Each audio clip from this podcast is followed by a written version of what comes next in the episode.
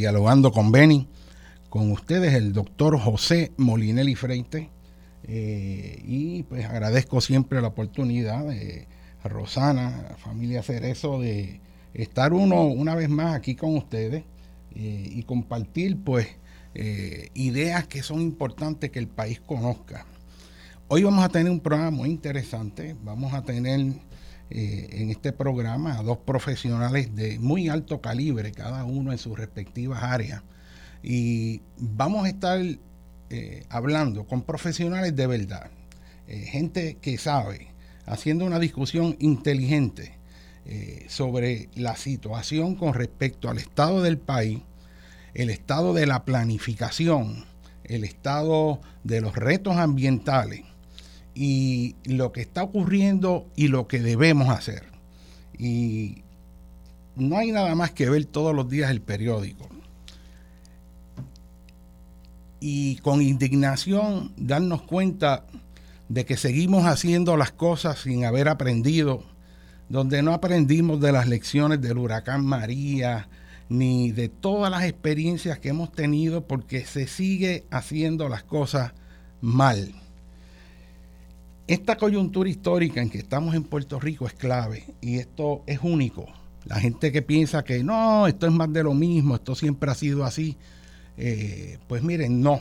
Esta situación en que estamos en el país, este es un momento de verdaderamente plantearnos eh, asuntos fundamentales que quedan ocultos en el ruido del partidismo tribalista que sigue dominando desafortunadamente en Puerto Rico. Eh, y sobre esos temas que vamos a estar discutiendo y específicamente hablar sobre los issues y cómo la infraestructura principal de un país, que es la infraestructura natural, está siendo devastada eh, en aras de crear y construir una infraestructura que por no considerar la naturaleza es, va a ser nuevamente vulnerable a ser destruida. Tenemos un ciclo en Puerto Rico de construcción, destrucción, reconstrucción, destrucción que parece ser imparable. El nivel de vulnerabilidad a todo tipo de desastre ambiental con respecto a riesgos naturales, sismos, inundaciones, deslizamientos y también riesgos tecnológicos, exposición a escapes de gases tóxicos, contaminación ambiental este, y otros eh, por ese estilo, eh, en Puerto Rico sigue incrementando y los procesos de planificación no están considerando esto. Y a mí me cuesta eh, mucho trabajo lograr entender cómo es que algo tan importante en realidad no se considera en los procesos de decisión del país. Este es un país que no tiene un sentido de dirección, no estamos remando en la misma dirección, donde lo que hay es un ataque de un lado y de otro, en vez de buscar un consenso. Y este es el momento de un consenso, donde en vez de estar una gente por la radio difamando, distorsionando, demonizando a un sector que está haciendo un reclamo justo, basado en ciencia, de defensa del ambiente, en vez de estar tratando de difamar y, y, todo lo que ustedes saben que ocurre en distintos programas de la radio, los medios de comunicación, este es un momento de buscar diálogo. El sector científico en Puerto Rico, los profesionales eh, de la ciencia en las universidades, en el campo de la ingeniería también, eh, los ciudadanos están haciendo un reclamo para que las cosas se hagan bien. Y naturalmente, eh, la lista de cosas absurdas donde hay un gobierno que no funciona es interminable. Y yo, pues, vamos a discutir de ese tema. Antes de entrar en detalle, vamos a tener la segunda mitad de este programa al doctor Ariel Lugo, este, que es uno de los profesionales ecólogos de reconocimiento mundial este, director del eh, Instituto de Astronomía Tropical, ha hecho eh, cientos de investigaciones este, y trabajos técnicos, científicos, publicaciones este, que le han ganado un reconocimiento mundial y es un puertorriqueño que yo creo que, que este país tiene que estar orgulloso. Y hay mucha gente en este país que trabaja arduamente, que aporta no solo a Puerto Rico, sino al resto del mundo y verdaderamente la gente no los conoce porque en el mundo del espectáculo, del teatro, del chihichija, eh, muchos puertorriqueños que están trabajando por este país, que son excelentes en su área, permanecen ocultos. Y desafortunadamente cuando fallecen es que todo el mundo se da cuenta de quién era esa persona que estaba ahí. Y vamos a tener con nosotros el planificador Tato Rivera Santana, que es una persona de vasta experiencia, un planificador de primer orden, este, con amplia experiencia este, gubernamental en el sector privado, este, una persona que conoce verdaderamente de planificación y ha aportado a este país. Y una de las ideas principales de este programa que inició eh, Benny Frankie Cerezo era precisamente abrir una puerta para que el país conociera pues toda esa gente que no conoce, que tiene de verdad este, sustancia para aportar al mejoramiento del país. Y que muchas veces en el gobierno, que está desafortunadamente eh, controlado por el partidismo tribalista, eh, eh, no utiliza de forma efectiva el conocimiento que tienen para ser un país sostenible y un mejor país. Y yo lo que les quiero decir es que hay esperanza, que hay esperanza porque nosotros los puertorriqueños tenemos la capacidad y el conocimiento para hacer las cosas bien, aunque se estén haciendo mal.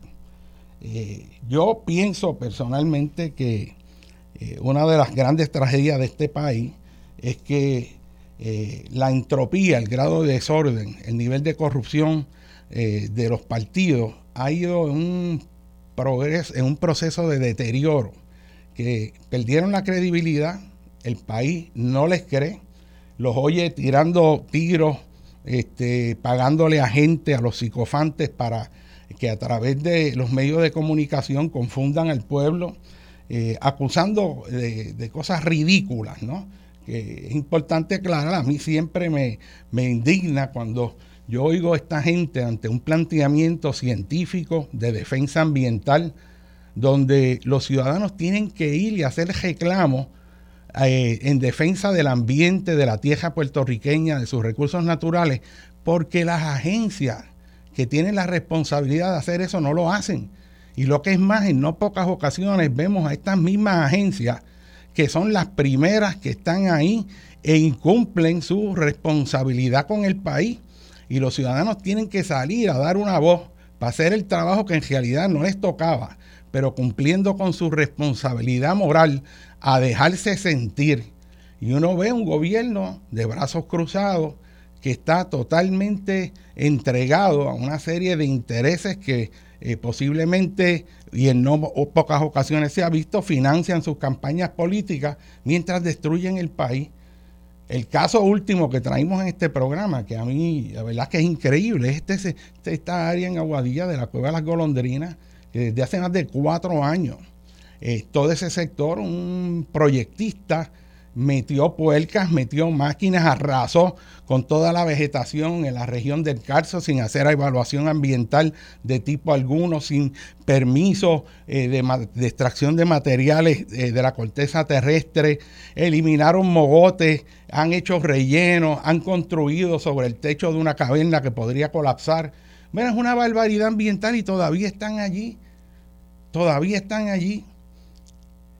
Y ciudadanos, de esa área, jóvenes, que yo respeto profundamente, han estado allí en un campamento donde han ido muchas personas a mostrar su apoyo, han ido de, este, distintas áreas a apoyar este, eh, ese reclamo como se ha hecho en tantos otros lugares y lo que ven es un gobierno de brazos cruzados. Ahí a un pobre muchacho, ahí los misma gente que trabajaba allí lo agredieron, salió en la prensa, le quemaron su vehículo. Y uno ve esto y uno otra vez lo ve en el condominio Sol y Playa, toda la batalla que se dio ahí, toda la gente que espontáneamente fue a apoyar este, a, esos reclamos. Y los ciudadanos son los que están dando esas batallas. Y lo que a mí me indigna es tú oír por la radio en pocas ocasiones gente que dice, eh, tengan cuidado porque esos tienen agendas ocultas. Imagínate, no, yo estoy a favor del ambiente, pero esa gente, esa gente tiene agendas ocultas. Y entonces tú ves esa irresponsabilidad, donde ellos no pueden demostrar nada, no tienen datos, meramente gente que no sabe de ciencia, obviamente, que no ha estudiado, que carece de un entendimiento de lo que son los recursos naturales y cómo tú no puedes progresar en un país si no proteges tus recursos naturales que a fin de cuentas son los que te dan agua limpia, aire limpio, un ambiente agradable. Esa gente, tú lo ves tirando innuendo y les pagan ahí todo el tiempo, tú lo ves a tiempo completo en una máquina de mentiras, que va a venir Fidel Castro, ah, que esos son los de los chavistas, que eso fíjate que son unos vagos que no tienen nada que hacer. Entonces ahora hablan hasta de los pelú este, y de los raspacocos. O sea, hay, y entonces uno lo que ve son ataques vacíos que no atacan las ideas, lo que tratan es de distorsionar eh, la opinión de la gente. Y obviamente esto tiene un efecto porque es masivo. Y yo lo que le pido a los que me están oyendo es que usen su inteligencia, no se dejen manipular. Hay un, un dirigismo con respecto a demonizar la gente que está saliendo a proteger este país porque el gobierno no lo está haciendo. Y una de las últimas cosas más indignantes es lo siguiente. Ustedes saben que le han cortado los recursos al Departamento de Recursos Naturales y las personas que hay para cumplir esa misión es una fracción de lo que hubo.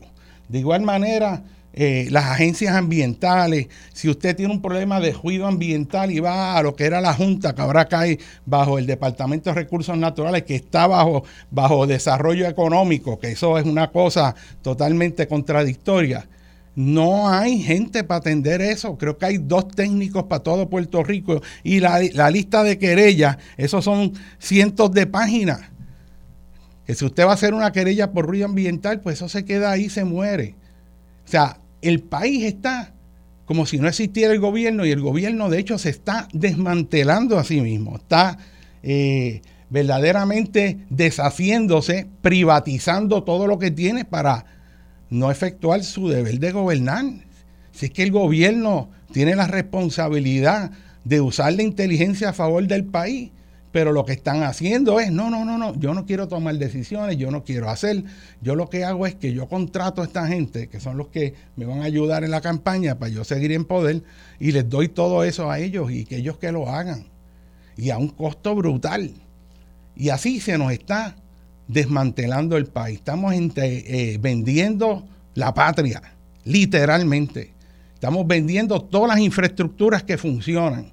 y cuando se venden, y se dice que no funcionan es porque se crearon las condiciones para no funcionar, como ocurrió con la Autoridad de Energía Eléctrica, que la razón por la cual eh, había que privatizar, la parte del argumento era que no había capital para poder rehacer toda esa infraestructura que era necesaria. El país estaba en quiebra y como no había capital, pues de alguna manera había que buscar capital privado para hacerlo. Pero ¿qué pasó? Pues que vieron a compañía que no aporta un solo dólar. Nosotros le damos cientos de millones todos los años y ahora cogen 10, 12 billones de dólares para reconstruir toda la red de energía eléctrica y sigue siendo un monopolio. Todo el dinero lo hace la empresa privada y hacen lo mismo que nosotros hacíamos, pero nosotros no podemos ni pedir que nos digan cómo están usando ese dinero porque en el acuerdo que hicieron el gobierno que en realidad es el gobierno corrupto, le entregó a esas empresas privadas este, una de los servicios fundamentales para un país. Y así se hizo con los aeropuertos, con las autopistas, todo lo que funcionaba se vendió. Y cuando venimos a ver, ahora con esta ley que hace que todos estos multimillonarios vengan y compren todas las tejenos, todas las estructuras, y las conviertan en apartamentos en una competencia totalmente desleal con los, con los puertorriqueños, este, vemos el país quebrándose. Nosotros eh, estamos perdiendo nuestra tierra por, precisamente, y lo digo así, porque están vendiendo la patria. Esto tiene unas consecuencias a largo plazo brutal, eh, porque ¿cómo tú vas a hacer un plan de país para ponerlo en sus propios pies si las fuerzas económicas están en función de intereses privados que unos harán para un lado y otro para otro. Y todo esto montado en el concepto absurdo y falso, pero que ya se lo han repetido tanto la gente, que mucha gente ya se lo cree. Y es que nosotros los puertorriqueños no servimos. Todo esto está en función de que los extranjeros van a hacer las cosas mejor que nosotros. Que nosotros los puertorriqueños en realidad, este país no sirve, no puede hacer nada. Este, y el país, que esto es un país verdaderamente, que esto es una islita que se hunde en cualquier momento, que no vale. O sea, yo he oído tanta barbaridad que es terrible. Y lo peor de todo es que la gente se lo está creyendo todas esas falsedades. Y yo oía el programa anterior, un programa, el de la iglesia, este, eh, que, es la iglesia eh, del señorial, ¿verdad? Este, discípulos de Cristo del señorial. Y yo siempre antes de oír a Josana aquí, pues eh, pongo ese programa de la iglesia Discípulos de Cristo del Señorial, que usted no tiene que tener ni religión para aprender del discurso que se elabora en ese programa de esa iglesia, que yo le tengo mucho respeto. Usted puede ser ateo y usted puede aprender de conceptos fundamentales de orden, de humanidad, de decencia, de respeto a la verdad. Y es, extraordinario cómo ellos esbozan ese discurso. Y hoy, en una porción, yo aquí esperando para entrar al programa, hablaron de la fe como pilar fundamental de las religiones. Y extendiendo ese concepto, yo aquí pensaba que estaba en un momento donde el puertorriqueño, por todos estos procesos que acabo de hablarle, de los que controlan los medios de comunicación, los titulares, los que, los que aplastan a los que quieren o intentan aplastar a los que quieren hacer algo por este país, todo, toda esa gente está haciendo que el puertorriqueño finalmente pierda fe en sí mismo. Y yo veo y hablo con la gente y veo mucha gente, y esto me preocupa, que dice, todos son iguales. Yo no le creo a ninguno. Es más, yo ni voy a votar porque todos son iguales. Y yo por dentro digo, pero ¿cómo no vas a ir a votar si el único mecanismo que tú tienes eh, dentro de este sistema para efectuar el cambio es por tu voto? ¿Por qué no buscas a la gente y los oyes? No lo que dice la máquina de fango que distorsiona. Mira a ver quiénes son, qué es lo que están haciendo.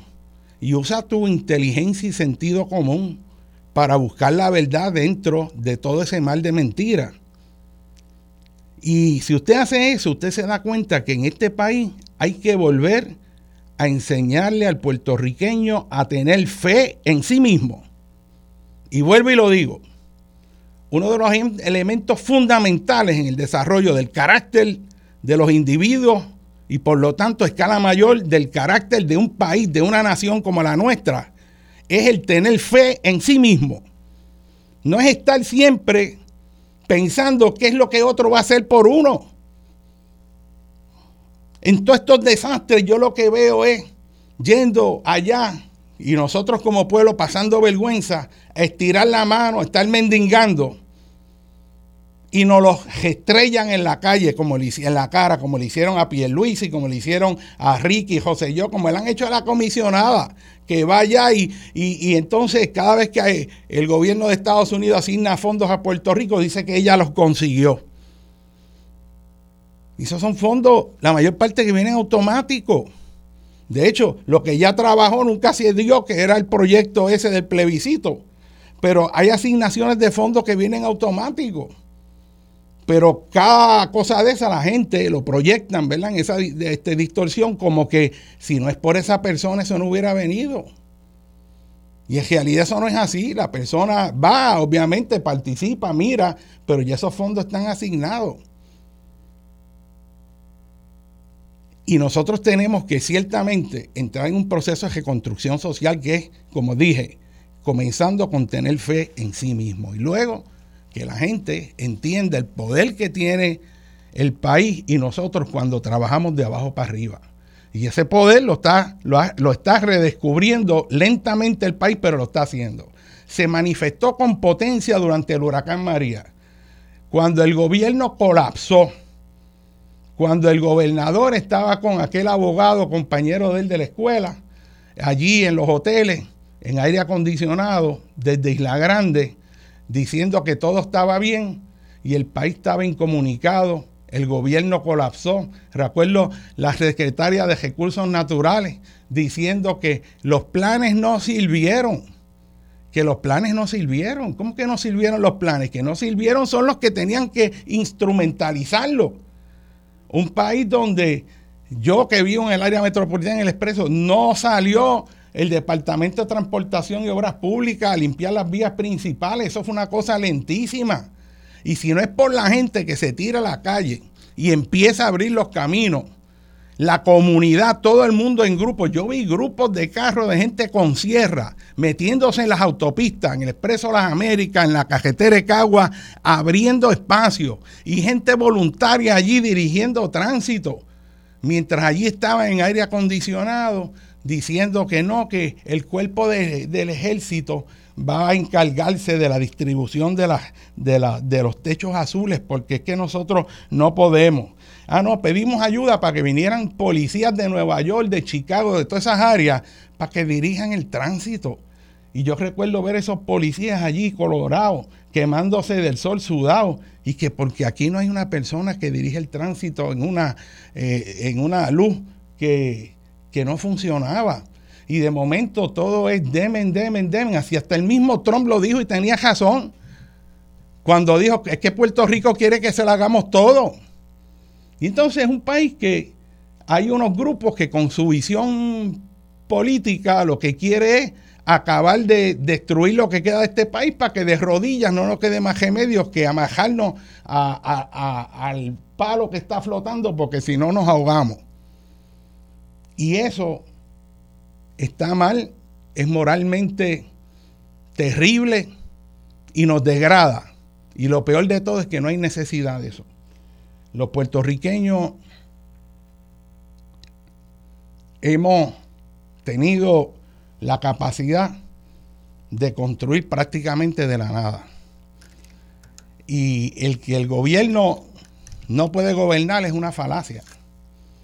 Nada más tiene que ver cuando Puerto Rico, en esa década de los 50, los 60, creó una clase media de un día hacia otro, desarrolló una infraestructura de energía eléctrica, esa autoridad de las fuentes fluviales de entonces, fue un ejemplo mundial de lo que era una administración de una empresa eléctrica, de cómo se llegó a llevar a los sectores más remotos de Puerto Rico energía eléctrica usando helicópteros, que porque no habían caminos no podían movilizar esas torres y aquí se desarrolla un montón de tecnologías que fueron ejemplos en el mundo. Y esas compañías que eran del gobierno, con gente preparada, con gente inteligente, pero con un espíritu de servicio al país. Estaban allí las mejores cabezas de Puerto Rico sirviéndole al país. Y así, en distintas áreas, se desarrolló todo el sistema de distribución de agua, se hicieron los centros este, eh, para servicios médicos, los CDT a través de toda la isla, el sistema Albona, se desarrollaron un montón de infraestructura que no existía de la nada se creó un nuevo Puerto Rico ajustado a las necesidades de la década de los 50. Pero eso fue un proyecto de construir, de crear cosas nuevas que no habían. Y ahí demostramos los puertorriqueños lo que somos capaces. Los ingenieros eran extraordinarios. Recuerdo, Sánchez Vilella era ingeniero y, tenía una capacidad de hacer cosas extraordinarias al costo mínimo, pero bien hecho.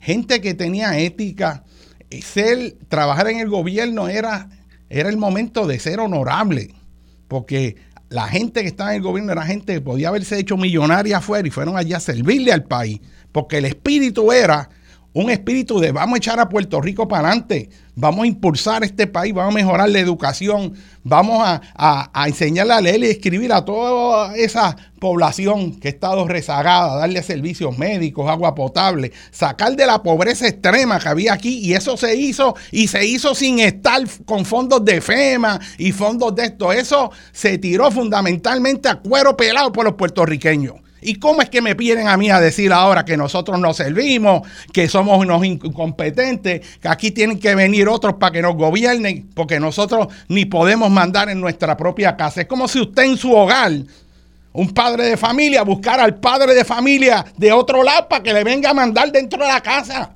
Es que es una barbaridad. Y la gente, mucha gente en los doldrums, dormidos sin dirección. Y ese Puerto Rico de hoy es un barco que está sin vela, sin capitán, con unos marineros extraordinarios, pero no sabe para dónde va, porque no hay capitán. Y el capitán que va, la meta es que el barco se hunda para que nos coja otro barco para montarnos a él. Si Puerto Rico fuera un barco, lo que estamos haciendo en este país es haciendo que nuestro barco se hunda para que el barco grande que está pasando por el lado se compadezca de nosotros, nos tire una soga y allí vamos nosotros a que nos recoge ese portaaviones inmenso que tiene comida, que tiene todo, porque nosotros no queremos navegar, porque no queremos izar las velas, porque no hemos alcanzado la madurez como país en términos de los últimos líderes que hemos elegido. Yo creo que es una vergüenza. Si usted compara el Puerto Rico de hoy y la gente que está en el gobierno hoy con los que iniciaron en esa década de los 50 de la operación Manos a la Obra y la obra que desarrolló Muñoz, y lo digo así, porque hay que decirlo, y eso yo lo puedo defender, porque si bien se cometieron errores grandes con la cuestión política, con el nacionalismo, también este país avanzó y quedó en mucho mejores condiciones que lo que lo tomó. Vamos a una breve pausa con ustedes el doctor José Molinelli Freite.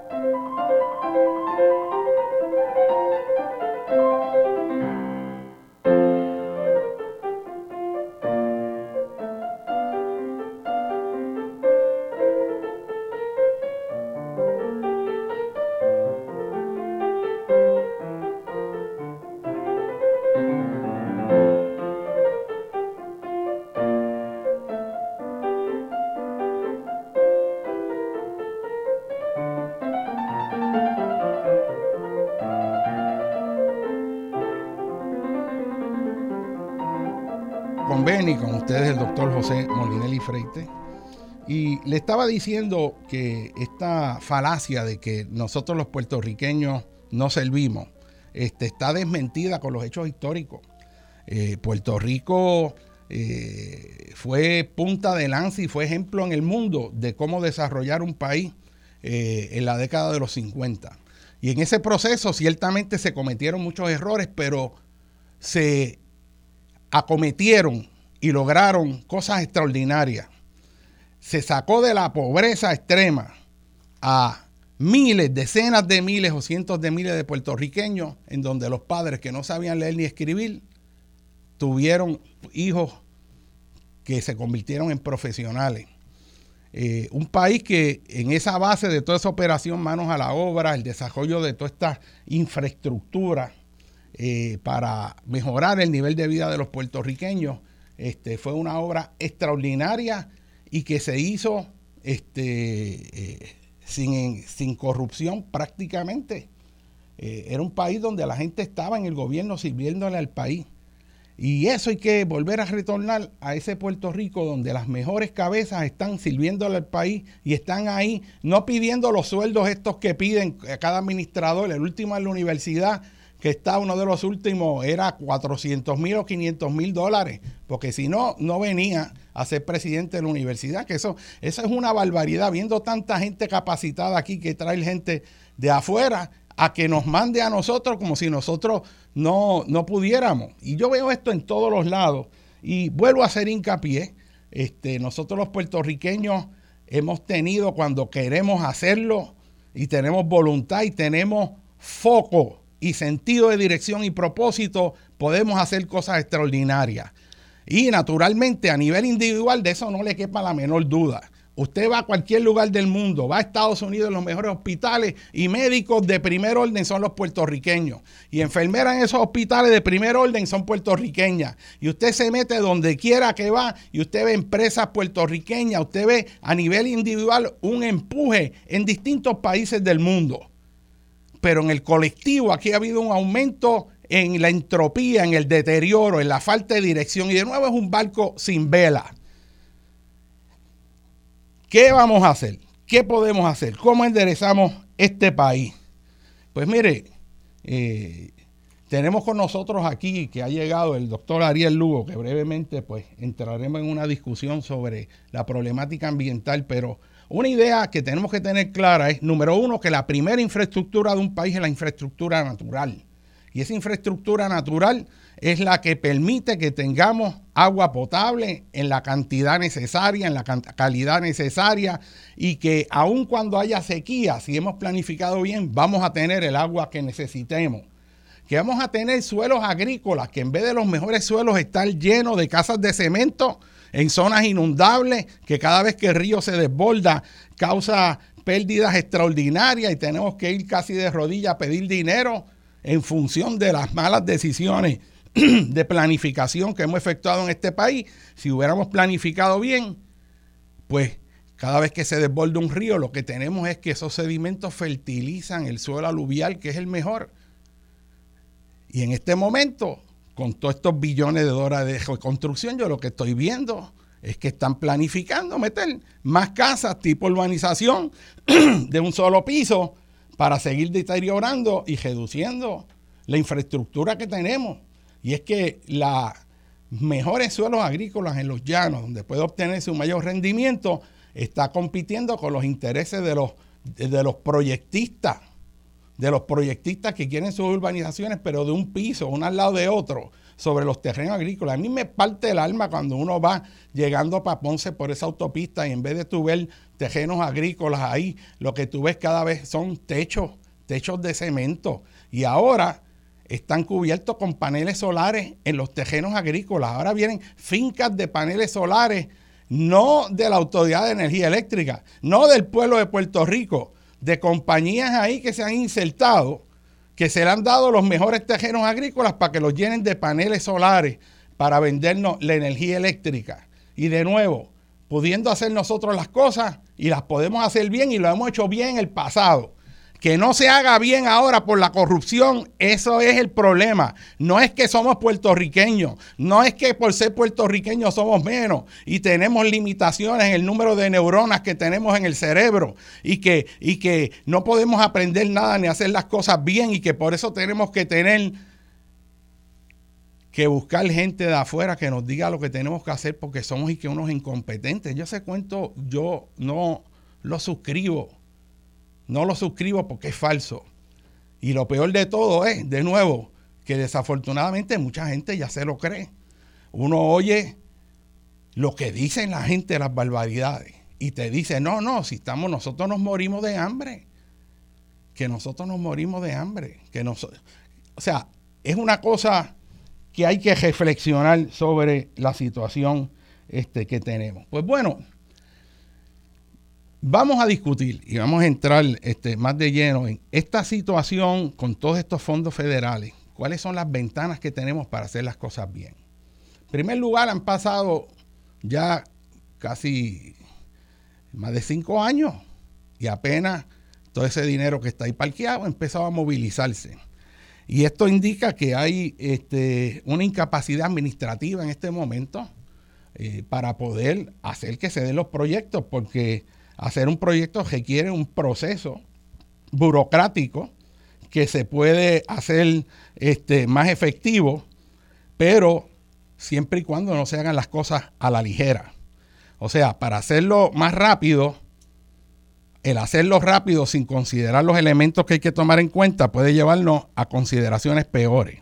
Y una de las cosas que está ocurriendo en este país, que es desgraciada, es que para facilitar el que se construya donde sea, están cambiando toda la reglamentación de la Junta de Planificación para que prácticamente usted pueda construir lo que sea donde le dé la gana y que los reglamentos se utilizan, y hay sectores ahí en este documento este, que se está discutiendo que dice, bueno, recursos naturales, por ejemplo, podrá, de así creerlo conveniente, hacer valer el reglamento X. O sea que ahora todo eso está en manos de los que nombran en esos puestos, a ver si ellos deciden aplicar reglamentos o no. Y lo que las consecuencias de eso en este momento para el futuro de Puerto Rico son devastadoras completamente. Así que este es un momento donde con todos esos fondos tenemos la oportunidad, si tenemos sentido de dirección, si tenemos visión de conjunto, si entendemos todos los asuntos que tenemos que considerar en la toma de decisiones, podemos en esta coyuntura volver a poner este país en sus propios pies, pero hay que tener la visión. Y en eso les voy a dar un ejemplo que yo siempre uso. En vez de estar haciendo 100, 200 casas en un proyecto, en un terreno agrícola, en el pueblo tal, para darle vivienda a los que perdieron la vivienda del huracán, aquí lo que hay es que replanificar, replantearse cómo reconstruir las ciudades en Puerto Rico. Y eso se tiene que reconstruir no en el mismo sitio cerca de donde se afectó, sino en lugares que sean seguros. Y el ejemplo clásico de eso es Río Piedra. Río Piedra usted pasa por ahí y eso a las 4 de la tarde, eso, es, eso son fantasmas los que están ahí, está todo cerrado. Ya apagaron todo, el, el pueblo se murió. Se conectó con un tren que se supone que por la vía del tren revitalizar el pueblo. Y de hecho la misma construcción del, tren afectó a, este, a toda la calle de la avenida Ponce de León, afectando los edificios por problemas que hubo que hizo que costara mucho más. Eh, así que un lugar como Geopiedra no está sujeto a inundaciones en la parte alta. No hay problema de maremoto, no hay problema de erosión costera, no hay problema de amplificación de onda sísmica en caso de terremoto, no hay problema de licuación. Esa es un área que ya está urbanizada. O sea que usted puede coger esa huella urbanizada que ya cumplió su ciclo de vida y reconstruirla en vez de coger terreno fresco agrícola del poquito que nos queda porque resulta que el proyectista le es más conveniente meter una puerca en el suelo y por ahí nos vamos y gano más chavo. Si hubiera una visión de qué país queremos, podemos pensar en reconstruir ciudades bien planificadas, no cajones de gente en cuartos de cemento, sino ciudades que propendan al desarrollo de la interacción social, que enriquezca la calidad de vida, Una población que está envejeciendo necesita, en vez de estar encerrada en una casa de urbanización con rejas, viendo televisión todo el día en lo que llegan los hijos, si está viviendo en un lugar, digamos, como Río Piedra y tiene un apartamento, él baja, va a la plaza, se encuentra con los amigos,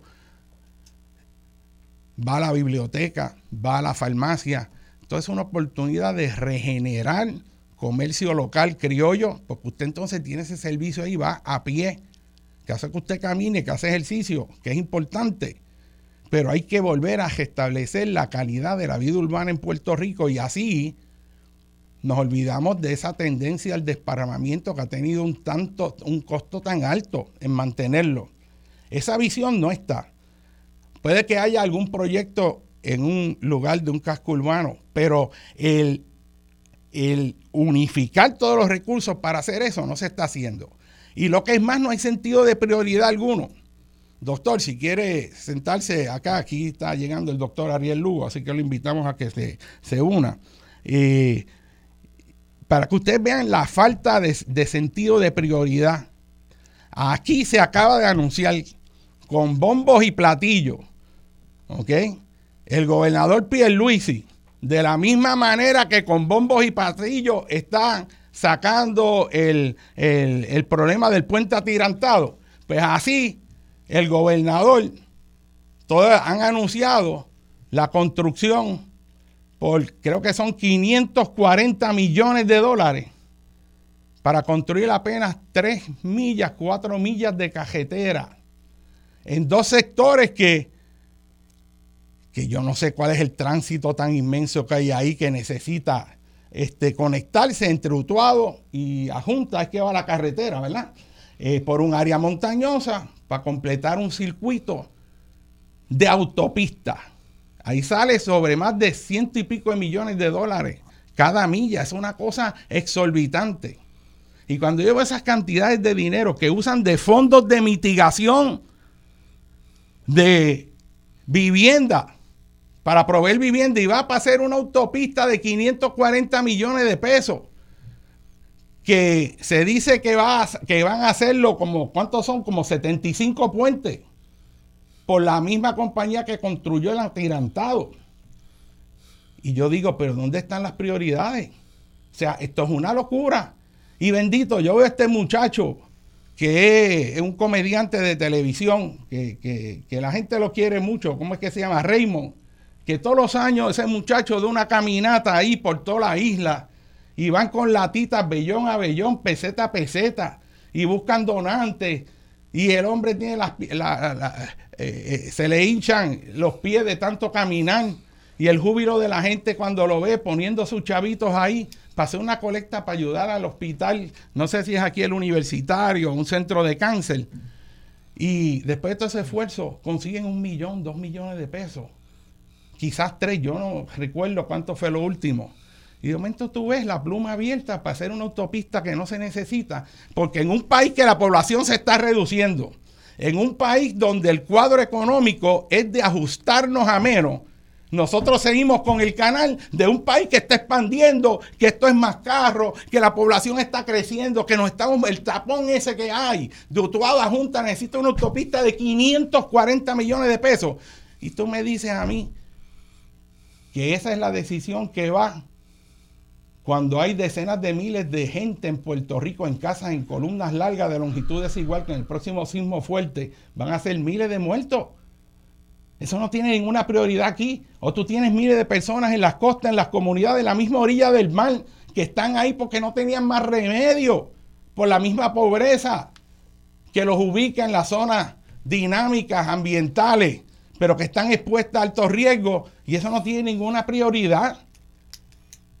Vaya usted a un hospital y cuando venga un evento natural fuerte y estén esos hospitales que no hay capacidad y resulta que con el mismo dinero de esa autopista nosotros pudimos haber hecho y reforzado el centro médico que se está cayendo en canto, que no hay los suficientes servicios.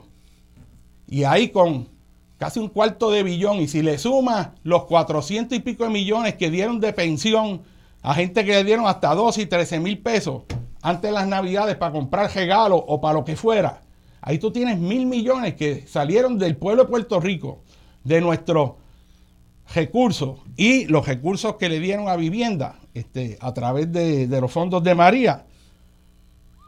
Y se malbaratan en vez de atender las prioridades. Yo quiero que ustedes piensen cuando usted tiene que llevar a su mamá a una sala de emergencia o la llevan al centro médico para que usted vea todas las limitaciones que hay, ahí. De hecho, los mismos médicos hablan de que las salas de operaciones están obsoletas, que hay la capacidad, que ellos tienen el conocimiento, pero todo el equipo está viejo. No hay capacidad, se daña todo. Y tú me dices que eso no tiene prioridad ninguno. Y dentro de eso le pagan 3, 4 millones de pesos a un, un programa de televisión ahí de despedida de año que nadie ve.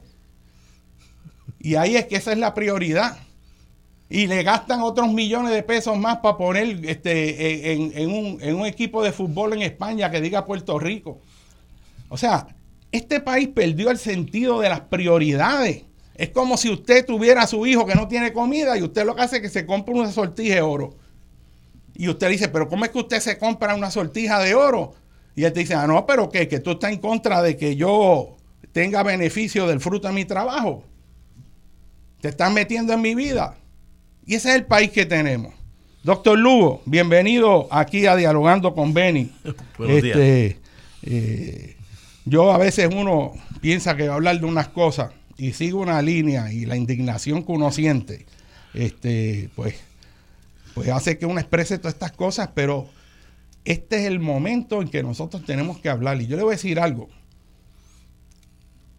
En el Puerto Rico de hoy es como yo hago una analogía que usted puede estar en un teatro viendo lo que está ocurriendo en la pantalla, o los actores lo que están haciendo.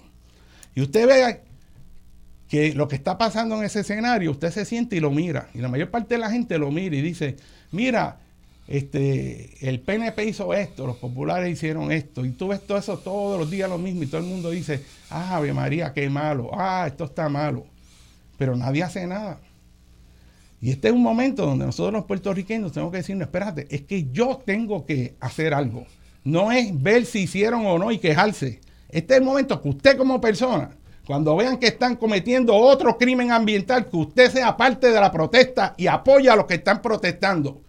Este es un momento en que todos los profesionales que saben tienen que salir adelante y manifestarse en Puerto Rico para salvar este país. Y ahora tenemos un montón de científicos que están dando un pie adelante, planificadores, economistas, para servirle a este país y eso se tiene que multiplicar. No se quede ahí mirando a ver qué hace uno y qué hace el otro, como si usted fuera una persona que no tiene vela en ese entierro, porque estamos hablando de nuestra propia casa, que es Puerto Rico, y todos tenemos que hacer algo. Así que, Ariel, ¿Qué tú piensas del cuadro general del manejo del ambiente en este momento en Puerto Rico? ¿Cuáles tú crees que son los issues principales este, que están ocurriendo? Eh, el esfuerzo que se ha hecho en la legislatura este, por la representante Mariana Nogales, que de hecho es mi sobrina, y Betito Márquez, que tiraron este, una ley que se aprobó en la Cámara y se aprobó en el Senado, hubo consenso que es la de dar legitimación activa a los ciudadanos para poder hacer reclamos judiciales cuando haya incumplimiento de las leyes ambientales que el propio gobierno no está cumpliendo y el gobernador le dio veto de bolsillo. O sea, o sea, aquí hay hasta consenso por mayoría de la Cámara y el Senado. O sea, un proyecto que se logró a través de un diálogo y se buscó consenso, que es lo que tenemos que hacer. Usted puede ser del partido que sea, pero usted tiene que tener decencia y buscar los consensos. Y eso se logró para ayudar a proteger el ambiente en Puerto Rico y que las cosas se hagan bien. No hay problema con que usted construya, pero no construya destruyendo este, recursos que son irreemplazables. Hay lugares de sobra para construir bien. Ese es el gran reto. Así que, Ariel, ¿cuáles serían los hechos principales que tú ves dentro de toda esta situación tan compleja del país? Sí, pues, Benny, buenos días y yo concuerdo con todo lo que tú has dicho, pero eh, fíjate, los grandes issues, eh, se, bueno, primero cuando el gobernador vetó esa ley que tú dices, la de, la de que le permitía a los puertorriqueños expresarse, eh, se vio la costura de que aquí hay un plan generalizado que está resumido en el, en el reglamento conjunto Yo quiero enfatizar el reglamento conjunto, porque el reglamento conjunto recoge todas las movidas que están haciendo eh, los políticos en Puerto Rico y, independiente de los partidos, porque eh, yo creo que ya sabemos que todos están en más o menos eh, en, el mismo bote.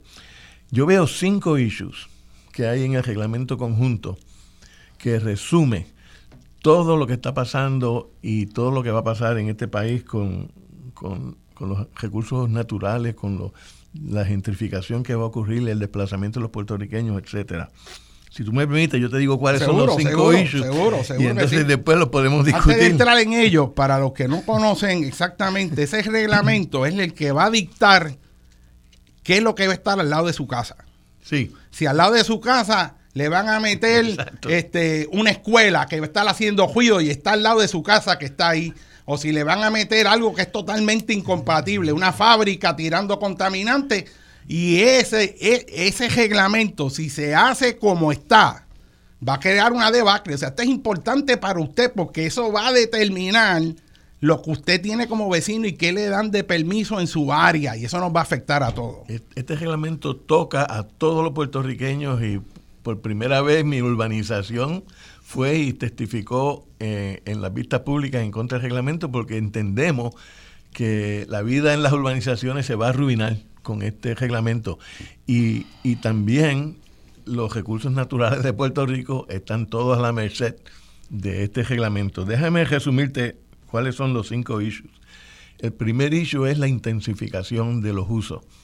En Puerto Rico eh, la planificación se ha hecho por profesionales en el pasado y los profesionales planificadores reconocían la diversidad de Puerto Rico y en la en los reglamentos anteriores, el último reglamento que tuvimos que había consenso fue en el año 2000, el reglamento número 4. En el reglamento número 4 había una gran variedad de distritos de uso que permitían que los planificadores y el desarrollo de Puerto Rico se ajustase a las condiciones locales de los distintos distritos. Pues este reglamento elimina todo eso y eh, resume los usos de terreno en menos categorías. Por ejemplo, de seis categorías residenciales, ahora vas a tener dos o tres. Y, y, de nueve categorías de conservación, ahora vas a tener dos o tres también. O sea, que se pierde el grado de precisión. Totalmente. Fíjate, por ejemplo, en la medicina, el movimiento hacia tener más precisión. Cuando le dan una quimioterapia a alguien, antes eso era un shotgun que mataba lo bueno y lo malo, porque era muy genérico. Los avances técnicos están a lograr precisar dónde están las células malas y diseñar algo que toque solamente las células malas, preservando lo demás.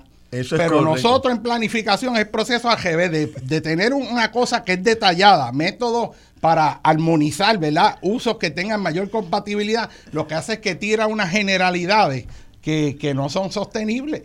Así que... Exactamente, y, esto ocurre eh, cuando precisamente la tecnología nos permitiría ser más precisos, porque con los satélites, con el LIDAR y con todas las técnicas de planificación, nosotros podríamos ser súper precisos en la planificación de esta isla. Y lo que está haciendo el reglamento conjunto es que está tirando todo el progreso que hemos hecho sobre el conocimiento de Puerto Rico y lo está generalizando para entonces ellos poder por ejemplo, un lo que nos llevó a nosotros en mi urbanización a, levantar el, issue es que los bread and breakfast, a alguien se le ocurrió que bread and breakfast deben de ocurrir en todos los distritos de zonificación de Puerto Rico, en todos. Antes habían ciertos distritos donde ese, esa actividad comercial es incompatible, pero al tú homogenizar los distritos, ahora los vas a permitir en todos los Eso quiere decir que lo que vimos durante la pandemia, que vino un montón de gente indeseable aquí, pueden alquilar la casa al lado suyo y te lo alquilan para quedarse ahí, te hacen un festerete de momento, aquello es una, una jauja porque están alquilando y usted de momento tiene ese problema al lado de su casa con sus hijos y ahí están bojachos, están fiestando porque alquilaron ahí. Let's, let's go to Puerto Rico. Y eso puede ocurrir en cualquier sitio, en cualquier urbanización y es legal. No puedes, no puedes protestar, porque si pasa este reglamento, ya eso va a estar legalizado. Esa es la ley y el orden. Exacto. El segundo punto es lo que yo llamo la, delegación de autoridad.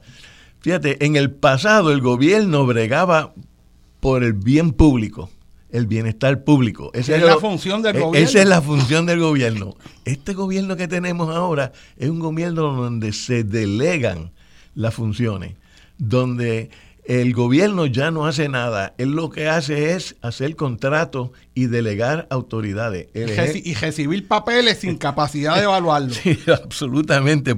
Eh, el, el, ejemplo que yo tengo es cuando se em, empezaron a cortar los árboles después del huracán María que es lógico que hay ciertos árboles que están en las carreteras que hay que eliminar porque, porque son peligrosos. Pues el gobierno delegó esa autoridad a un consultor y le dice, porque todos los contratos del gobierno son iguales, le dice, usted tiene ahora todas las autoridades del Departamento de Recursos Naturales para tumbar los árboles. Ahora sí, siga la ley. Le dicen, siga la ley no, no, no rompa la ley y luego que la persona tiene el contrato donde tiene la autoridad del gobierno, ellos van y empiezan a tumbar árboles y nos empezamos a dar cuenta que estaban tumbando árboles sanos. ¿Y por qué estaban tumbando árboles sanos? Ah, porque tienen más volumen, son más tienen más madera, más frondoso y le pagan más. Le pagan más, creo que eran 800 o 1000 dólares o algo así por cada árbol. Pues este, este reglamento conjunto hace lo mismo con la planificación en Puerto Rico. Establece lo que se llaman profesionales autorizados. Y esos profesionales autorizados son los que tienen la capacidad de determinar si un proyecto va o no va. Ya no va a ser el gobierno, es el profesional autorizado que certifica como lo estoy seguro que fue un profesional autorizado el que certificó el puente este que de, Naranjito, ¿verdad? Estos profesionales autorizados, quien los paga son los, los el sector privado, no están en el sector público. Y, en el pasado, cuando había un proyecto complejo, quien lo analizaban eran empleados del gobierno que estaban allí velando por el interés público y si el proyecto no servía, pues no le daban paso. Hoy en día el, empleado público se sale del medio. ¿Y el proyectista es el que? El proyectista le paga al profesional autorizado que se hace millonario y el profesional autorizado le dice al gobierno, esto va. Y por eso, cuando tú estás hablando de la carretera número 10, lo que está pasando en Puerto Rico es que se están eh, reciclando todos los proyectos que en el pasado se rechazaron porque no estaban en el interés público y ahora como el interés público no es el norte del gobierno, lo que es el norte del gobierno es la privatización, entonces todos esos proyectos tú lo ves que le están dando paso. Ok, ese es la, el, el segundo punto. El tercer punto es la consecuencia que lleva a la incompatibilidad de uso. Ah, señores, vamos, yo me he pasado de tiempo aquí, vamos a una breve pausa, me disculpa el doctor Lugo, vamos a continuar con él este, en el próximo eh, intervalo.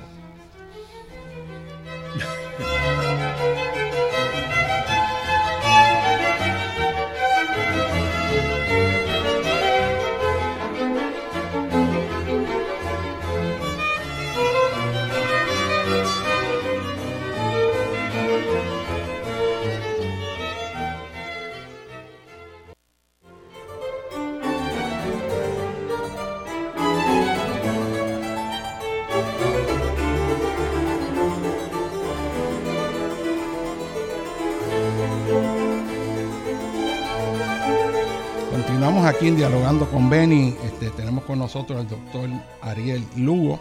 Este, y está exponiendo el doctor Lugo los puntos fundamentales este, de este eh, nuevo reglamento conjunto que va a ser devastador en términos de, lo dañino que va a ser para Puerto Rico, para su calidad de vida, para el desarrollo sostenible este, y es increíble cómo esta gente, por un lado, hablan del desarrollo sostenible y repiten la palabra y lo que hacen es lo opuesto. Vamos también a, traer con nosotros en unos cinco minutos al planificador este, Rivera Santana, este, que también este, este, es una persona que tiene un conocimiento directo a través de toda su vida de todos estos issues y cómo han ocurrido y que ha propuesto soluciones efectivas porque esto no es que no sepamos cómo solucionarlo. El problema es sencillo en términos de la respuesta. Lo que no hay voluntad política ninguna. Es como si una mafia hubiera secuestrado el país y ellos se están repartiendo el bacalao ellos y no dan información, ocultan, tergiversan. Y por eso nosotros estamos aquí, por nuestra responsabilidad moral con el pueblo de Puerto Rico de decir la verdad. Y yo le voy a agregar algo más. El que quiera discutir sobre ese tema, de las personas que van a distorsionar esta realidad, yo estoy dispuesto a irme a un debate con cualquiera en cualquier lugar bajo unas reglas de decencia, de poder buscar la verdad y ver si podemos llegar a un consenso. Yo todavía, siempre uno tiene que tener esperanza, yo creo que si se discute con seriedad, no un irresponsable eh, diciendo barbaridades, que si Fidel Castro y todo eso, o sea, la inteligencia es la inteligencia y la realidad es la realidad, el conocimiento es la realidad. Eso no tiene nada que ver con Fidel Castro, ni con Chávez, ni con todas esas cosas que repiten que son absurdas y que la ignorancia bendito de mucha gente que son buenas, pues los confunden. Así que el reto está que el que quiera venir y discutir sobre este reglamento conjunto, si es bueno o malo para Puerto Rico, yo le garantizo a usted que la gente que sabe en Puerto Rico, puede sostener esos argumentos contra las presiones de irresponsables que quieren vender esta tierra y quieren destruir los recursos naturales del país. Tenemos la responsabilidad moral de decirlo. Y le voy a decir más, lo más terrible es que esto tiene consecuencias. Porque el tú hablar públicamente como estamos aquí, sin ningún interés de tipo alguno, sino el de servirle al país, tiene consecuencias. Te fabrican casos, te hacen acusaciones para tratar de eh, perjudicar este, tu, imagen, pero uno, la responsabilidad de uno con el país más grande que eso. Así que uno no le va a tener miedo, y menos a estas etapas de la vida, que uno no se puede ir sabiendo que pudo haber hecho algo que no hizo. Uno por lo menos, como quien dice, tiene que morir sobre la línea. Y la verdad es la verdad y brilla. Cuando usted tiene la espada de la verdad, la sombra de la mentira sale corriendo. Y aquí estamos en el programa Dialogando con Benny, una vez más, como hacía el licenciado Benny Frankie Cerezo, con la espada de la verdad, diciendo lo que hay que decir, pero con fundamento. No es disparando la baqueta, no es con mentiras, es con fundamento científico. Y aquí vuelvo y digo, el que quiera defender ese reglamento, vamos a un debate público serio. Es más, la estación del gobierno de Puerto Rico, que es de todos nosotros, y se hacen los planteamientos y se discuten a ver quién tiene la razón y si esto va a ser devastador para el país o no. Doctor Lugo. Sí, y hay, y hay docenas de personas que estarían contigo discutiendo esto. Mira, eh, estábamos eh, resumiendo los cinco issues grandes, eh, bien detrimentales para Puerto Rico, que están detrás de estas mil páginas de reglamento conjunto. La intensificación en el uso de los tejenos, la delegación de los poderes del gobierno a la, a la, empresa privada para que haga lo que tenga que hacer. la, entonces, el tercero es la incompatibilidad de uso. El resultado de lo que está, de lo que permite este reglamento conjunto que elimina todos los reglamentos especiales. Vamos a coger el yunque, por ejemplo. El yunque, que nadie discute la importancia del yunque. El yunque tenía un reglamento especial. Ese reglamento especial se eliminó, ya no existe. ¿Y eh, qué es lo que hace el reglamento conjunto? El reglamento conjunto trata el yunque como trata cualquier urbanización. Intensifica los usos alrededor del yunque y le crea incompatibilidad de usos porque atrae eh, cientos de casas de ajastre, bed and breakfast, comercio que ellos quieren tener en esa periferia del yunque. Así que, y son usos incompatibles, porque se puede tener todo tipo de uso en Puerto Rico, tenemos espacio para todo el mundo, pero no es necesario poner usos incompatibles uno encima del otro. La, la, cuarta, el cuarto punto importantísimo es el cambio climático, el aumento en el nivel del mar. Vamos a olvidarnos del calentamiento por ahora y solamente concentrar en la, en la subida del mar, porque la subida del mar es lo que ya vemos y, y se y se palpa y el mar está entrando alrededor de todo Puerto Rico causando estragos. Yo esperaba que con el dinero de María, pues entonces íbamos a recapacitar y empezar a invertir sabiamente y a retirarnos donde debemos retirarnos y, ubicarnos donde, donde es seguro. Este reglamento en las mil páginas menciona el cambio climático una y otra vez, pero no hace nada para, para combatirlo, simplemente lo deja para el futuro, que sean los, los profesionales estos eh, autorizados que, determinen. No hay una estrategia de, nada específico. Nada, nada, nada. Con, el cambio climático es una de mis grandes decepciones que estemos eh, rehaciendo el reglamento para eh, guiar la planificación de Puerto Rico y que en ningún momento se mencione el, aumento en el nivel del mar y qué vamos a hacer sobre eso. Y finalmente, el número 5 es que restringe la participación pública. Tú sabes que en el pasado, cuando hay una excepción, tú tenías que hacer una vista pública, porque las excepciones al reglamento generalmente es donde se hace trampa, es generalmente donde se introducen usos incompatibles en ciertos distritos. En mi urbanización, nosotros siempre íbamos a las vistas públicas porque uno puede demostrar si tiene la oportunidad si un proyecto es compatible o no, o no compatible con, la residencialidad. Y como esto toca a todos los puertorriqueños, la residencialidad está en peligro y olvídense de vistas públicas, porque las vistas públicas están ahora a cargo de lo que piense el, el profesional autorizado. O sea, que este, esta nueva cepa de profesionales autorizados que vienen de la empresa privada y que no están mirando al interés público, no solamente van a determinar qué uso van donde van, sino que también determinan si hay discusión pública o no. Y eso, eh, eh, eh, eso es increíble. Hay, un problema ético porque su dinero depende de aprobar esos proyectos, de eso vive. Y si él dice que no, pues pues no cobra. O sea, hay, hay, eh, eh, eh, es, un, es un problema este, serio porque no se estaba, no hay una evaluación independiente de si lo que se está proponiendo es correcto o no. Y otra de las cosas grandes que se falla no es lo que dice, es lo que excluye, que no menciona también, que ese es otro asunto. y esto, no sé si tenemos a Tato Rivera Santana en línea. Este, ¿Qué, este, piensa Tato de este reglamento conjunto? La reacción de Tato. Este, eh, pero esto que tú traes es muy serio. Me avisa cuando entre. Este, está, está en línea, Tato. ¿Nos oye? Vamos a ver si lo oímos. Yo no lo oigo todavía, ¿verdad? Vamos a ver si está en línea.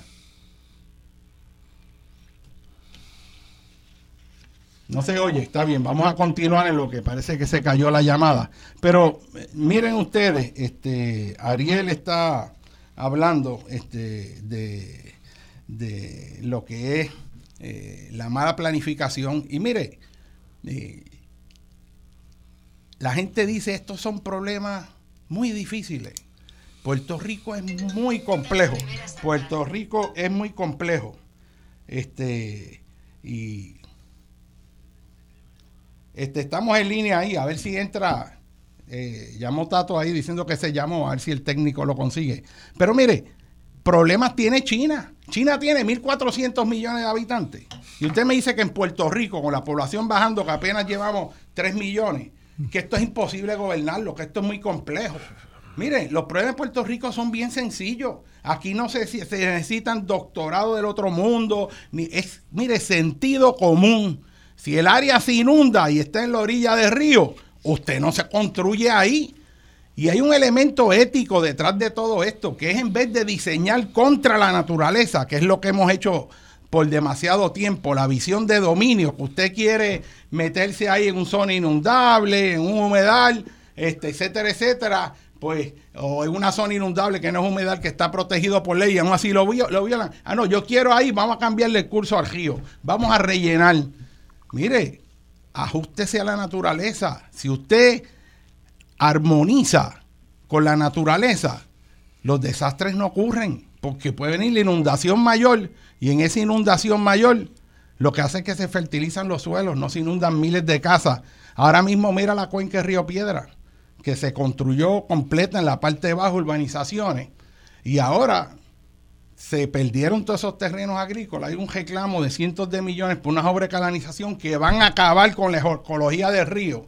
Y los ciudadanos de allí, de Villanevares, de University Garden, de distintas áreas, están haciendo un reclamo de cómo armonizar la protección de inundaciones con la preservación del ambiente. Y hay maneras de hacerlo.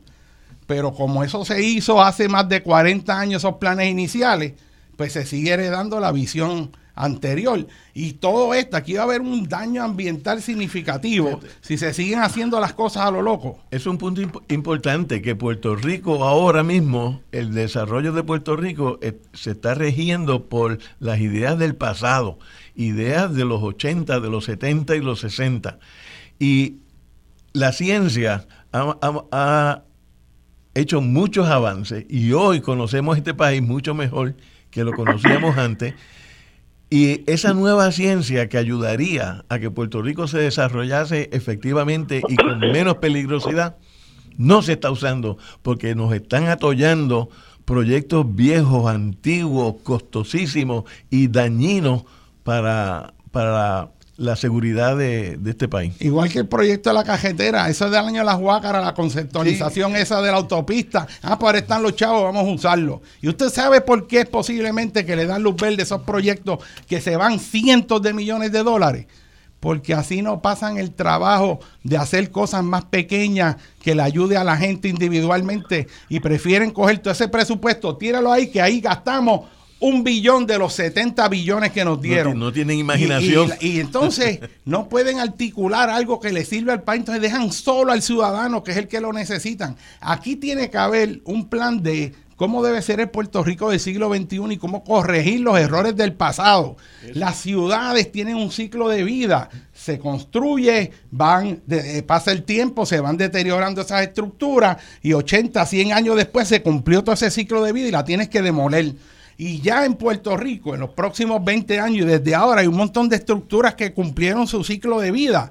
Y este es el momento, por ejemplo, de todos esos edificios que hay en Isla Verde, en el condado, que se construyeron hace más de 60 años atrás, que están ya corroídos por el salitre que los costes de mantenimiento son demasiado altos y tú ves las derramas de cientos de miles de dólares porque están las varillas enmohecidas y se están cayendo los, los pedazos de hormigón, que se está desintegrando el hormigón. Hay edificios de esos que no te van a aguantar un sismo fuerte. Eso hay que irlo eliminando. Y va a venir la pregunta, bueno, ese espacio cuando sale, esa huella donde está ese edificio que se eliminó porque ya no es sostenible, ¿vamos a volver a construir?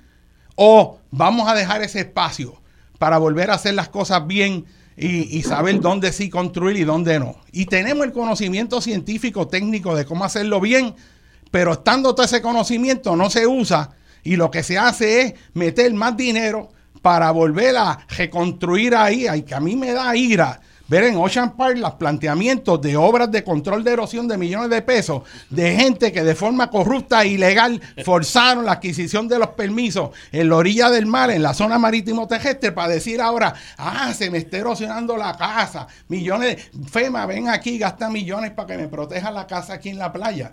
Pero esos son hechos que hay que plantear. Tato, ¿estás en línea? Sí, estoy en línea. Buenos días. Rivera Santana, no este, no, por fin estamos aquí en contacto y qué bueno que puede participar. Ariel quería que tú este, pues te manifestaras sobre la línea que llevamos. Este, eh, ¿Qué tú piensas de toda esta situación que tú agregarías? En primer lugar, un saludo. Es un placer estar con ustedes y, compartir esta conversación tan, tan importante. Mira, sobre el reglamento conjunto, eh, lo primero que quiero señalar es que el reglamento conjunto es la secuela de la ley de reforma de permiso que se aprobó en el 2009 durante la administración de Luis Fortuño y que le aceptó un golpe muy fuerte a la planificación, a, los avances que se habían logrado en la planificación en Puerto Rico y le quitó poderes a la Junta de Planificación y comenzó el proceso de desbaratar todo lo que había sido una serie de pasos positivos, eh, como efectivamente lo eran los planes territoriales de los municipios, eh, con su altas y bajas en general, eran buenos planes territoriales, son buenos planes territoriales. Eh, y además quería frustrar esa, esa ley de reforma de permiso en el 2009 que se completara el plan de uso de terreno, eh, que como saben eh, fue una ley que se aprobó en el 2004 para que se hiciera ese plan de uso de terreno y fue frustrado. De hecho, durante la administración de Aníbal Acevedo Vila se frustró el primer intento y posteriormente durante la administración de Luis Fortuño pues no se hizo nada, no se movió un centímetro eh, lo que tenía que hacerse para hacer el plan de uso de terreno y finalmente en el 2015 es que se aprueba. Y, por cierto, como no te calce, el plan de uso de terreno es una propuesta o es una, una agenda que tenía la Junta de Planificación desde que se fundó en el 1941.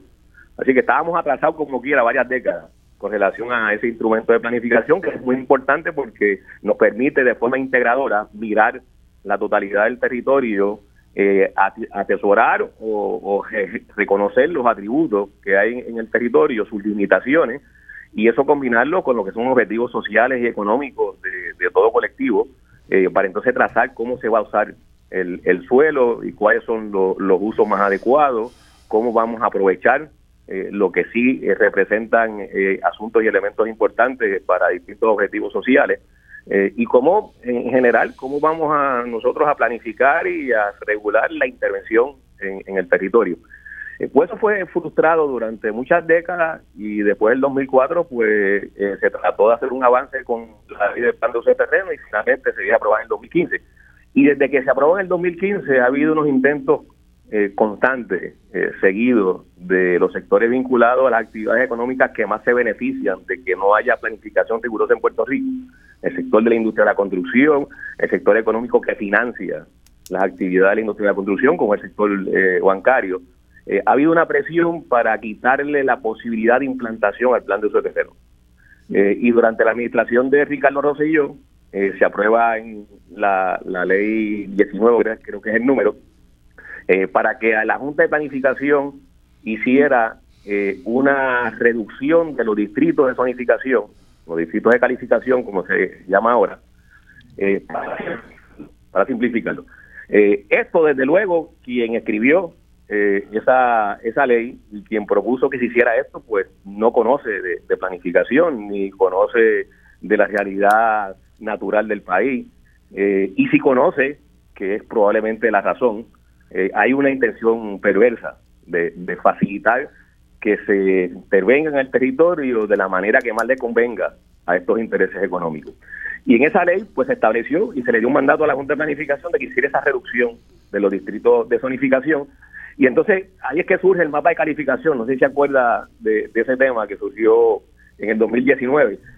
De hecho, después de la salida de Ricky yo, pues la protesta que hubo en el país, eh, prácticamente a partir de octubre eh, se empieza a, proponer o, se hace público por la Junta de Planificación eh, ese mapa de calificación que finalmente fue retirado por la oposición que se generó.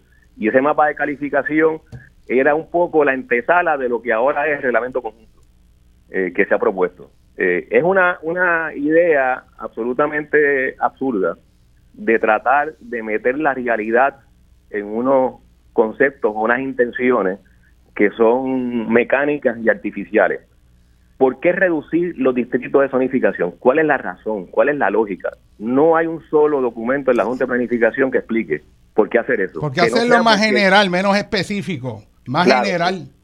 La única explicación es que quieren simplificarlo, pero eso no puede ser una explicación. O esa no puede ser la justificación desde el punto de vista de un análisis científico y teórico de lo que debe ser la planificación desde el punto de vista de la calidad. imagínate que tú vas a un médico y tú tienes un problema en el cerebro, en el corazón, y dice, este, vamos a simplificarlo, mira, este, este, no hagamos ese estudio de, de, un ecocardiograma, porque eso, eso, y después un estudio usando isótopos radioactivos de esto y lo otro para ver, este, porque hay que simplificar, porque la verdad que eso es costoso. Este, vamos a abrirte ahí a ver qué es lo que encontramos a lo loco. Es una mente ah. simplista, eh, son ideas simplistas que ven eh, lo que, como si tú lo que quieres, lo que ellos dicen, eh, mover el país económicamente, pero que la verdad lo que quiere decir hacer más chavos en el sector privado, pues entonces la simplificación deniega el conocimiento. Y, entonces simplifican no solamente la, eh, la planificación, eh, la idea que lleva en Puerto Rico de simplificar el, el, el dar permiso Pues miren, ellos no quieren, no quieren ningún control. Entonces es, es como un capitalismo bruto. Es, sí, bruto. el capitalismo, cuando es capitalismo de verdad, es inteligente. Si usted va a invertir, usted quiere gastar su dinero en un lugar donde ese edificio que hizo está hoy y está mañana. Pero en Puerto Rico el capitalismo es bruto porque lo que dice es, no, no, no, no me reglamente si está en zona inundable, si viene maremoto, si se derrumba y eso no, yo no, eso a mí no, yo quiero que tú me des el permiso. Entonces, la ironía de esto es que nosotros en este planteamiento, en realidad lo que estamos es beneficiándolos a ellos. Nosotros le estamos diciendo, cuando, cuando se dice no dé permiso en la zona marítimo terrestre, porque esa estructura se va a destruir y va a causar daño en el ambiente. O sea, aquí está, estamos trabajando para ellos y ellos los que están es trabajando en su propia cuenta y no se dan cuenta. Es más, yo oí a, la, a, este, a uno de los grupos este, de los detallistas que me sorprendió en contra del proyecto de legitimación activa. Y yo digo, pero qué ignorantes son. Si esto lo que hace, el que se cumplan las leyes ambientales, ven la protección de todos nosotros. ¿Cómo es que tú puedes decir que eso, ah, eso hay que dar permiso, eso tarda mucho, eso es del progreso? Bueno, Hablan a mí del progreso después del huracán María, cuando quedaron cientos de miles de casas inundadas, destruidas, comunidades aisladas por derrumbe y hasta, la, hasta las compañías no podían sacar su producto, como pasó con toda esta farmacéutica y un, una debacle por la mala planificación. Ahí es que entonces vamos, se cayeron todas las cosas que se habían dicho, hasta con el terremoto se cayeron las escuelas y todavía lo que están haciendo para supuestamente reforzarla está mal hecho también. Todos esos cientos de millones están mal hechos y así lo ha indicado la Comisión de Terremotos del Colegio de Ingenieros, lo han identificado los profesores de ingeniería en el Colegio de Mayagüez, que las reparaciones que se están haciendo con cientos de millones de dólares que ha dado FEMA para reforzar las escuelas no garantizan ni son adecuadas en caso de un terremoto fuerte. Y eso es una barbaridad y aquí eso no se discute. Y lo que estamos ahora es estar dos o tres semanas el antirantado, antirantado, como si eso fuera lo único que está ocurriendo. Y los hechos grandes del país, mire esto de las escuelas. Eso para mí me parece escandaloso y la lista es larga. Pero, Tato, continúa por ahí, por, por donde estaba. No, iba a comentar que esa visión es un regreso al liberalismo de principio del siglo pasado. Sí, sí. Eh, y cuando uno, cuando uno mira eh, esa historia, cuando lees los libros que, ocurrieron en esas primeras cuatro décadas del siglo pasado en Puerto Rico, uno se da cuenta que los mismos argumentos que ellos utilizan para combatir eh, quienes estamos planteando la defensa del ambiente y, procuramos que haya una planificación inteligente del país, son los argumentos que se usan ahora, son los mismos que se usaron a principios del siglo pasado. Eh, cuando se aprueba crear la Junta de Planificación en 1941, los sectores empresariales se opusieron. La Asociación de Productores Agrícolas se, opuso, las corporaciones azucareras se opusieron, la Cámara de Comercio se opuso, alegaron, como hoy alegan también, que la planificación y todo lo que tiene que ver con la defensa del ambiente está siendo impulsada por sectores que tienen ideológicamente motivaciones izquierdistas. De hecho, a Towell, que fue el que propuso la ley de la Junta de Planificación y durante su gobernación que se aprueba, lo acusaron de bolchevique, por eso, que esas eran ideas socialistas. Eh, igual hicieron con la ley de tierra, que también se aprueba en 1941 y que crea la autoridad de tierra, y que lo que perseguía era que se implantara la ley de las 500 acres, que se había aprobado en el Congreso en el 1900. Pues también argumentaron de que eso eran ideas socialistas de todo, pues, eh, en alianza con los independentistas de Muñoz Marín. Bueno, todo ese discurso bastante eh, retrógrado y prehistórico eh, pues se argumentó en aquel momento y se sigue eh, argumentando ahora de que el Estado no debe intervenir, que hay que dejar que las empresas sean las que compitan y que decidan cómo se asignan los bienes y cómo se hace la oferta de bienes y consumos en la sociedad, que el mercado hay que dejarle mano libre para que actúe. Pues bueno, eh, detrás de la argumentación que respalda el reglamento conjunto, esa es la, la, forma y la visión que uno encuentra inmediatamente. No, no, no, no hay que hacer mucho ejercicio para darse cuenta que lo que buscan es que no haya ningún impedimento, entre comillas, para que quien quiera de parte del sector económico hacer lo que le dé gana, lo haga. Seguro, eh, eso es un país al garete. Esto es, ah, pues yo hago lo que me dé la gana. ¿Cuál es el problema? Y tienen, y tienen mucho, mucho poder porque quiero añadir un elemento importante en este tema del reglamento conjunto.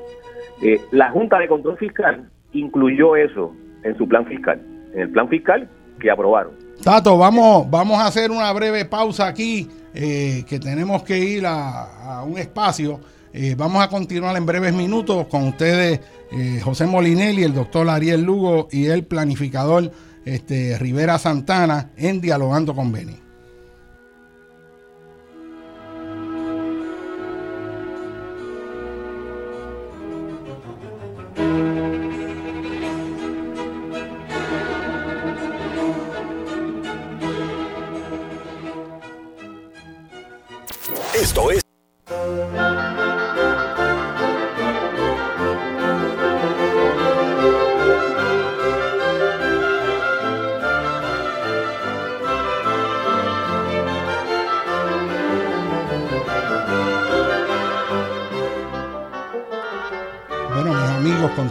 Aquí Dialogando con Ben y quiero aprovechar brevemente, como hacemos, para mandarle un saludo este, a Pedro Meléndez allá del barrio Ciénaga Baja en Río Grande, que siempre nos oye.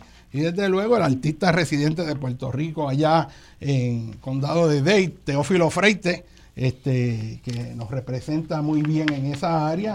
Y aprovecho también para mandarle un saludo a la familia Cardona, Jessica Cardona, su papá, allá en Toa Baja, que siempre este, nos están oyendo. Así que este, vamos a seguir con este tema eh, con respecto a cómo el gobierno no cumple su responsabilidad, cómo es un país que está sin dirección, es un país como si estuviera eh, un barco que le están los tiburones metiendo moldisco y se está hundiendo y nosotros nos quedamos ahí sin hacer algo.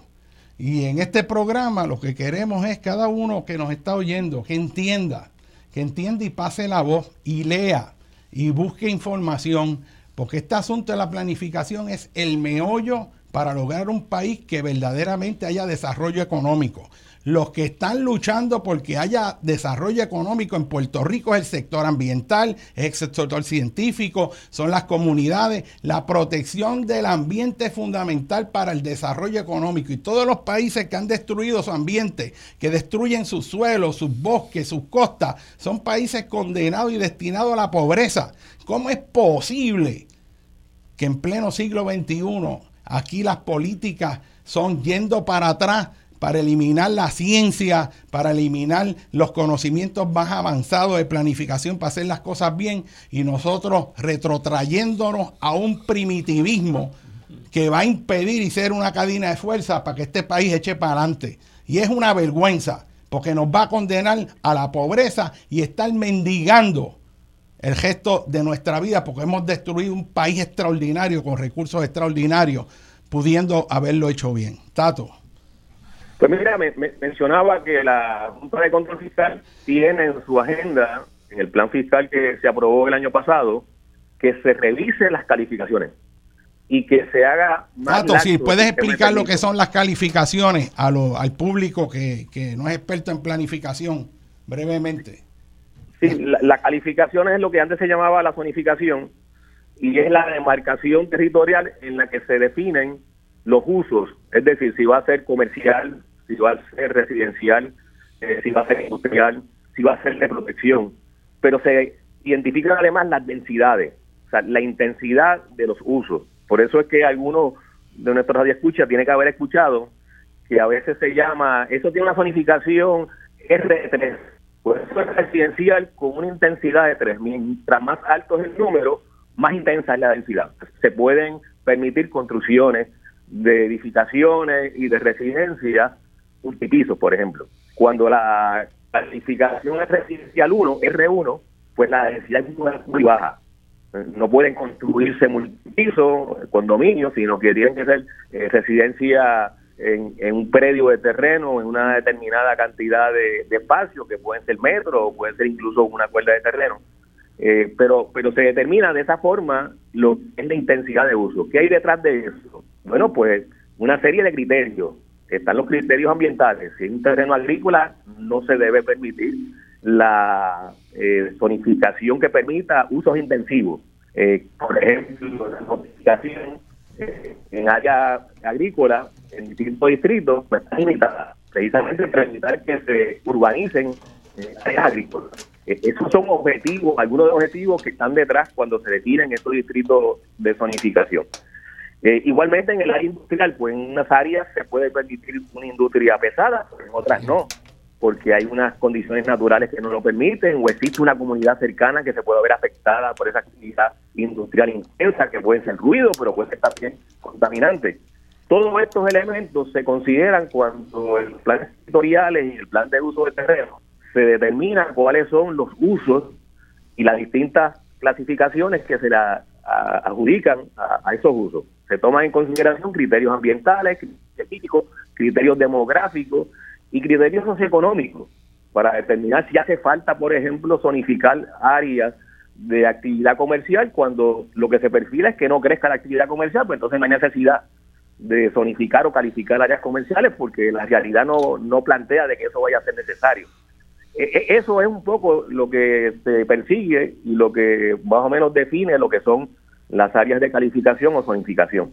Eh, y, en, el caso, y en este tema, lo, que quiero destacar es que hay una serie de actores que están detrás de esta visión de simplificar, de reglamento conjunto, de quitarle poder a la Junta de Magnificación, de quitarle presupuesto a las agencias eh, ambientales, eh, como es Recursos Naturales, la Junta de Calidad Ambiental, entre otros, porque lo que se persigue es facilitar que se le otorgue el permiso a quienes quieran construir donde les guste, y donde les plazca, con el objetivo, ustedes lo mencionaron, de generar una ganancia a corto plazo, generar lucro a corto plazo. Ese, es el motivo detrás de estos sectores económicos.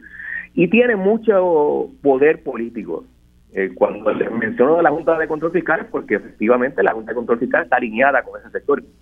Eh, y cuando uno ve también cómo se comportan eh, algunos legisladores y legisladoras, lamentablemente no son pocos, pues uno se da cuenta que, hay una, una, un alineamiento de, de estos legisladores, de esos intereses. Ese punto es bien importante, Tato, porque estamos viendo cómo a nivel jerárquico en el gobierno hay políticos que están fabricando y enfocando ataques contra líderes ambientales, contra ciudadanos que están haciendo reclamos justos, válidos, porque se cumplan las leyes y veo esta conexión entre el partido político haciendo presión en los jefes de las de distintas agencias para crear un caos para que no haya oposición de los ciudadanos. O sea, están usando un partido, se apodera del gobierno que es del país para utilizar ese gobierno, no para servirle al país, sino para servirle al partido y sus intereses, y utiliza los instrumentos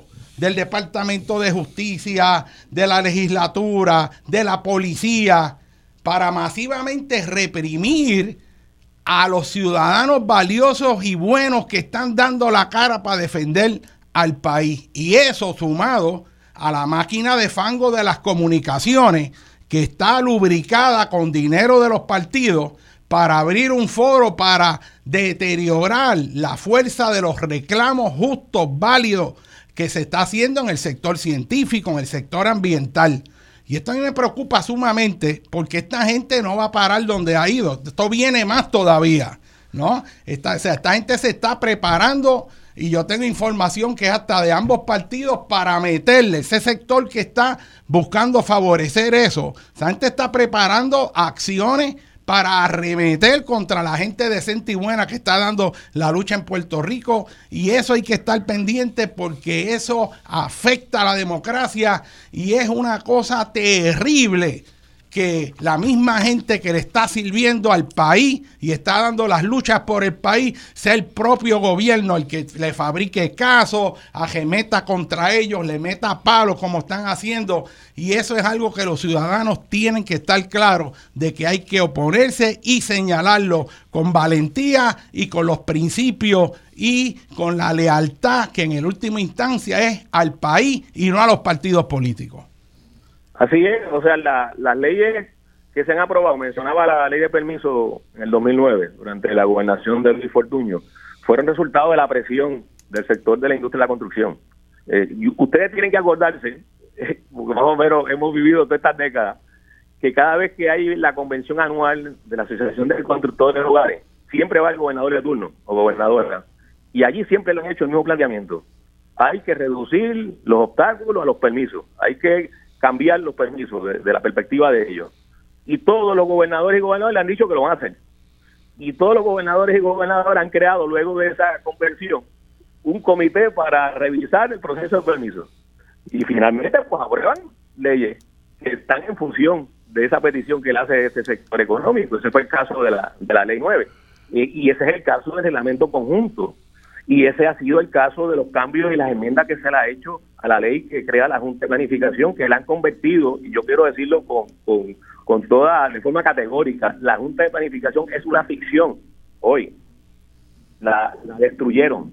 La Junta de Planificación que se creó en 1941 la han destruido. Le quitaron el poder de revocar permisos. Por eso ocurrió la situación de condominio Sol y Playa en Rincón, que la Junta concluye que el permiso es ilegal y no lo puede revocar, tiene que ir al tribunal. Eso no era así antes. Eso es a partir de la ley de permiso del 2009, que se le quitó esa facultad a la Junta de Planificación. Se quitó la planificación, que antes era la Junta quien decidía la consulta de ubicación. La consulta de ubicación, para quienes me están escuchando, es la evaluación de una solicitud de uso en un área que no está solicitada o que se está proponiendo es contrario a la zonificación. Tato, estamos perdiendo la señal un poquito, no se está oyendo claro. Este, este, que te estamos, como que se va la señal. Mira a ver si te puedes posicionar que se oiga más claro. Ariel, tú tienes algo en lo que. Sí, este, yo, yo, quería hacer una observación porque eh, en lo que el, los políticos en compinche con, con, esto, con estos este, que tú le has llamado los el capitalismo bruto, me gustó, me gustó esa, esa designación. Contra sus propios intereses. El, el, capitalismo bruto en compinche con los políticos de Puerto Rico están moviendo el país en una dirección que no es la mejor para Puerto Rico y que Tato la ha explicado eh, muy bien. Pero en lo que ellos logran poner todos los dominos en, sitio. Y fíjate que siempre eh, estos, estos cambios, muchos de estos cambios han fallado en los tribunales, eh, porque, porque no, no, no, no cumplen con, con, el, con el interés público. Y hasta ahora los tribunales han sido los héroes en pararlos una y otra vez. Y en lo que esto ocurre, las consecuencias de lo que ellos están proponiendo con este reglamento conjunto ya las vimos en Rincón, la estamos viendo en Aguadilla, la vimos en Jobos, en Salinas. O sea que en todo Puerto Rico ellos ya están operando como si estos reglamentos estuvieran en vigor con, con sus este, profesionales autorizados y con eh, un gobierno que no opera, un gobierno que delega su autoridad y solamente responde cuando el país se levanta y el país se levantaron seriamente en Rincón, se levantó seriamente en Salinas. Claro, yo sé que a ellos no les importa porque en el pasado los puertorriqueños hemos votado por ciertas cosas que luego los, políticos no, hacen caso. Pero el punto es que yo pienso que el, talón de Aquiles de ellos es el exceso. Y, y, cuando, cuando ellos empiecen a poner bread and breakfast en todo tipo de urbanización, como están proponiendo, cuando empiezan a invadir las áreas naturales de Puerto Rico, cuando empiezan a destruir los recursos naturales críticos nuestros, o como cuando tú dijiste que venga el próximo huracán y, y, le lleve un terremoto y le lleve todo lo que están construyendo, ellos seguirán yo no sé qué tú piensas. Eh, eh, bueno, eh, este... ellos seguirán tratando de, de hacer dinero a, a, lo van a hacer porque muchos de ellos después que venden las propiedades y las venden a los 10 años se relevan de responsabilidad legal o lo hacen bajo el nombre de una corporación este, desaparecen la corporación y no hay a quien demandar. Y los ciudadanos que compraron una propiedad que tenía permiso del gobierno y que pensó que estaban bien de momento se da cuenta que tiene una bomba atómica encima. Mire, cosas tan elementales como que habiendo los mapas que nos dicen hasta dónde pueden penetrar los tsunamis, en el proceso de planificación, y yo llevo años diciendo eso, no se considera de manera alguna si le van a dar un permiso de construir a alguien una escuela, un hospital, si la zona está en área de tsunami o no, porque no han hecho reglamentación de ello. Y así un montón de cosas que hay que hacer que no se hacen. Ahora mismo están metiendo asfaltera allí en Bayamón, en Guainabo, en medio de las comunidades, este, botando gases tóxicos. Este, o sea, es un desorden de usos incompatibles totalmente. Y, y eso lo que hace es que limita el progreso, el desarrollo económico y la salud de la sociedad. De un país que está con unos niveles de asma muy por encima que el del de los Estados Unidos y en teoría esto es una isla tropical rodeada de océano con el viento alisio que debería ser el viento limpio que viene del océano Atlántico. Y aquí está todo el mundo aficiado y un elemento de eso es la, la, la planificación con respecto a fuentes de contaminación y ahora le están dando luz verde para poner las cosas donde no van. O sea, es como, como, como usted poner, este, eh, ¿qué te diría? Eh, el, la bañera en la sala.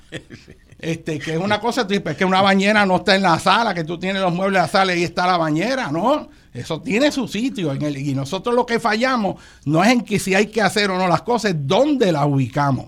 El problema es geográfico, es que aquí lo quiero hacer y no importa lo que sea, lo hago ahí. Es como cuando el complejo de seguridad que iban a meter toda la infraestructura que era el cuartel general de la policía, iban a meter el 911, emergencias médicas, el cuerpo general de bomberos de Puerto Rico en el lugar más vulnerable a terremoto, en el caño Martín Peña.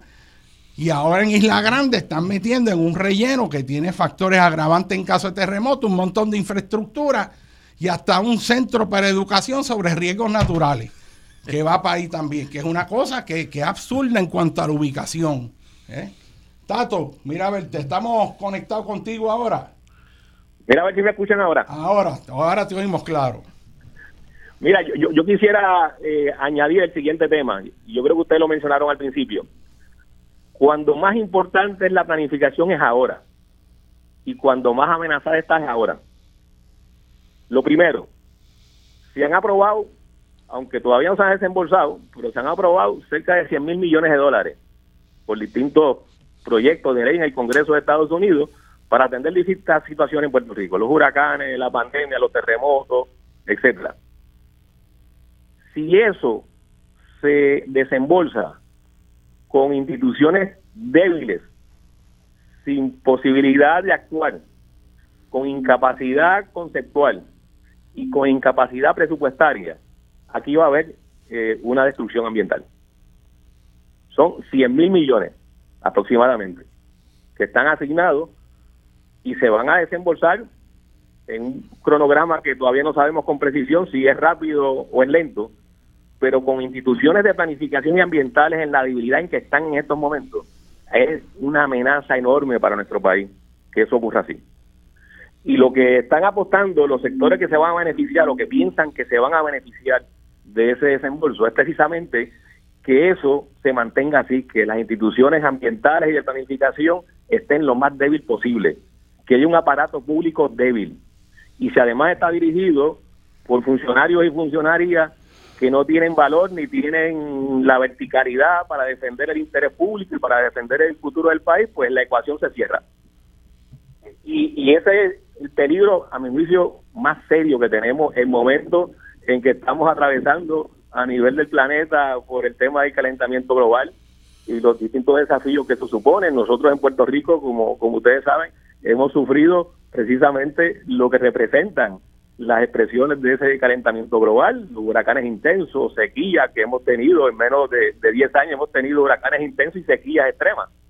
Eh, eventos de lluvia de precipitación intensos también, inundaciones, eh, daños eh, de distintos tipos, como resultado, en este caso, los daños de la, ausencia de planificación en el país y de decisiones equivocadas, decisiones mal, mal, tomadas. Así que, la exigencia, la necesidad de que la ciudadanía, la ciudadanía, las comunidades, los colectivos sociales, los sectores sociales en Puerto Rico y profesionales intervengan en función del futuro del país es algo, es un imperativo es un imperativo, como tú decías, Molinelli, eh, en eso es que ha descansado en los últimos años la, la posibilidad de que podamos evitar que el daño sea mayor. Y a mí, Eh, estos casos que se han mencionado de, en Sol y Playa, y aquí cito al amigo Francisco Catalá, el economista, en, en Sol y Playa, en esa piscina se ahogó la Junta de Planificación y la Oficina de Gerencia de Permiso y el Departamento de Recursos Naturales y Ambientales. Y en Salinas, en Bahía Jobo, colapsó todo el aparato estatal, incluyendo el federal. O sea, a- allí se, se intervino, se construyó una reserva natural en terreno que son zonas marítimo terrestres, en un mangle que está protegido, eh, protegido por leyes de aquí y leyes federales. Y todavía las casas están allí. Tato, nos quedan, están Tato, la- las tomas de luz y agua. Tato, nos quedan apenas eh, ocho minutos. A mí me gustaría que tú pudieras darle este dos minutos en torno a qué vamos a hacer. El problema está claro. La situación es grave. Es como si entrara a una sala de emergencia un paciente que tiene fallos respiratorios, que está esto y podemos estar, y nosotros apenas hemos comenzado a mencionar todas las barbaridades que se han hecho. Y la lista, podríamos estar días hablando aquí una por una de la mala planificación. Pero yo creo que hay esperanza. El asunto fundamental es cómo vamos a poner la gente que sabe a tomar las decisiones en este país para beneficio del país, para beneficio del desarrollo económico, para beneficio de tener un país sostenible. En esto, y voy a empezar yo, es fundamental participar en el proceso político. Aquí se ha creado un gran mito, una falacia, debo decir, para ser preciso, de que la política, yo no quiero tocar la política porque eso es malo. Sin embargo, en este país no hay política, lo que hay es politiquería, que es distinto. La política es el arte, la ciencia, es el pensamiento en torno a la construcción del país que queremos. Es el proceso a través del cual se coagulan las mejores ideas para hacer un mejor país. Y eso se da a través del proceso de participación política en una sociedad democrática donde los ciudadanos sin miedo se pueden expresar. Así que si hay algo fundamental, hoy más que nunca, al igual que como tú dices, que hoy más que nunca es que se necesita planificación y es cuando más la están destruyendo. Hoy más que nunca se necesita la participación en la política de forma proactiva, donde quiera que uno ve en el mundo y ve cosas bien hechas, porque hubo ciudadanos que se pararon de pie y empezaron a reclamar unas cosas que habían que hacer. Y este es el momento de que los ciudadanos, en vez de alejarse del proceso político, que lo ven corrupto, mancillado y que no se quieren aliar a él, sobre todo por todo el deterioro de los principales dos partidos que ya no le sirven a Puerto Rico, hay que considerar otra visión y hay que considerar nuevos candidatos con sangre que tengan visión de un Puerto Rico que sea sostenible, que no esté arrodillado, que cada puertorriqueño sea capaz de aportar al país y de nuevo no estar pensando qué es lo que otros van a hacer por nosotros. De aquel discurso famoso de Kennedy que está inspirado en las poesías de Jalil Gibran, sino que el planteamiento es qué vamos a hacer los puertorriqueños por nosotros mismos para echar este país para adelante. Y tenemos la capacidad y la gente. Y yo veo que hay unas fuerzas que están dispersas en los demás partidos. Y yo lo que espero que hay un proceso donde se coagule una fuerza de decencia puertorriqueña, una fuerza con una visión para volver a poner este país en sus propios pies que los que estén gobernando vuelvan a ser honorables y no corruptos como ahora. Y nosotros tenemos que señalarlo, decirlo y enfocar nuestros recursos con nuestra mejor gente para que Puerto Rico sea un ejemplo del futuro en que aspiramos. Que cada puertorriqueño se sienta orgulloso de ser puertorriqueño y que Puerto Rico marque la pauta sobre lo que es la adaptación al cambio climático, los retos de los cambios en la población y la sostenibilidad en armonía con el ambiente. Y esa visión se puede implementar. Hay que abandonar todas esas teorías del pasado que no funcionan, que lo que hacen es destruir los recursos, la tierra e invalidarnos. Y eso es lo que quería decir. Tato, Ariel. Amén, amén. Yo no, no, se puede añadir más nada, estoy totalmente de acuerdo, pero yo pienso que hay que sacarlos a todos. Todos los políticos que están presentes en, eh, hoy en día, activos en, en, la, en todas estas decisiones que hemos hablado, hay que sacarlos a todos. Y la única forma de sacarlos es que tirarse a la calle, porque así fue que sacamos a uno, ¿verdad? Y, y el, el pueblo como que luego se retiró de nuevo confiando en que los que volvían iban a aprender, pero no aprenden. Eso es así. no aprenden. Entonces, la, eh, eh, yo estoy de acuerdo contigo en que las comunidades, el puertorriqueño, son sabios y saben lo que hay que hacer y, son los únicos que están haciendo. Mientras este grupo eh, que tú llamaste una mafia, que yo creo que es una mafia, hay una mafia pequeña que tiene el poder y tiene un control sobre Puerto Rico enorme. Y con este reglamento conjunto, ellos van a solidificar su, su, su poder sobre lo que pasa en este país. Este reglamento hay que, hay que destruirlo, hay que dejotarlo. La gente tiene que familiarizarse, ir a las vistas públicas que ya pasaron, pero todavía se permiten comentarios. Hay que enviar comentarios y demostrarle que esto no hace sentido. Y es, una forma de uno tirarse a la calle y empezar a sacar a toda esta gente. Yo no sé cómo, qué otra forma hay de hacer lo que tú quieres hacer. Eh, eso que tú hablas de la coalición, yo estoy esperando por una coalición de fuerza porque eh, los gobiernos ahora se eligieron con 20, 30%. Quiere decir, quiere decir que hay 60% en contra. ¿Y por qué los políticos del, del 60% no se unen para tumbar a los corruptos del 20 o el 30%. Yo no entiendo por qué, pasa aquí. Y, esa coalición que tiene que haber, que coagule las fuerzas de la decencia en Puerto Rico. Claro. O sea, eso de que los puertorriqueños somos naturalmente corruptos es totalmente falso. Esos que afirman que somos unos pillos, unos tramposos, que aquí no se puede hacer nada, que lo dicen una y otra vez, eso no es cierto. No, no es cierto. Hay puertorriqueños pillos y tramposos. Y son los que nos están gobernando. Exacto. ¿Cómo es posible que no hagamos algo contra eso? ¿Cuándo vamos a saber lo que valemos y reclamar lo que tenemos que reclamar?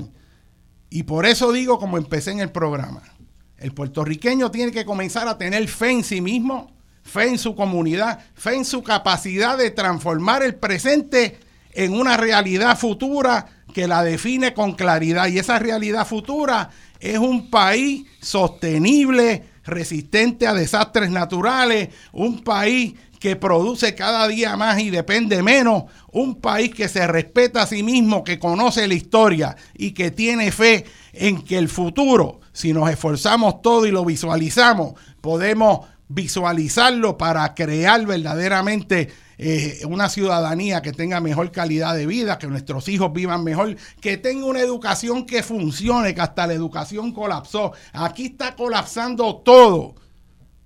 Y como está colapsando, esta es la oportunidad de volver a replantearnos este país. No importa cuán mal estemos, podemos volver a reconstruirlo, pero solamente se hace con la participación de todos y cada uno de nosotros. Vamos a generar esa tercera fuerza de la decencia en Puerto Rico para acabar con los partidos corruptos que nos han llevado al colapso económico, a la corrupción y el saqueo de los fondos públicos. Aquí nosotros podemos. Que tengan buen domingo y gracias por su atención.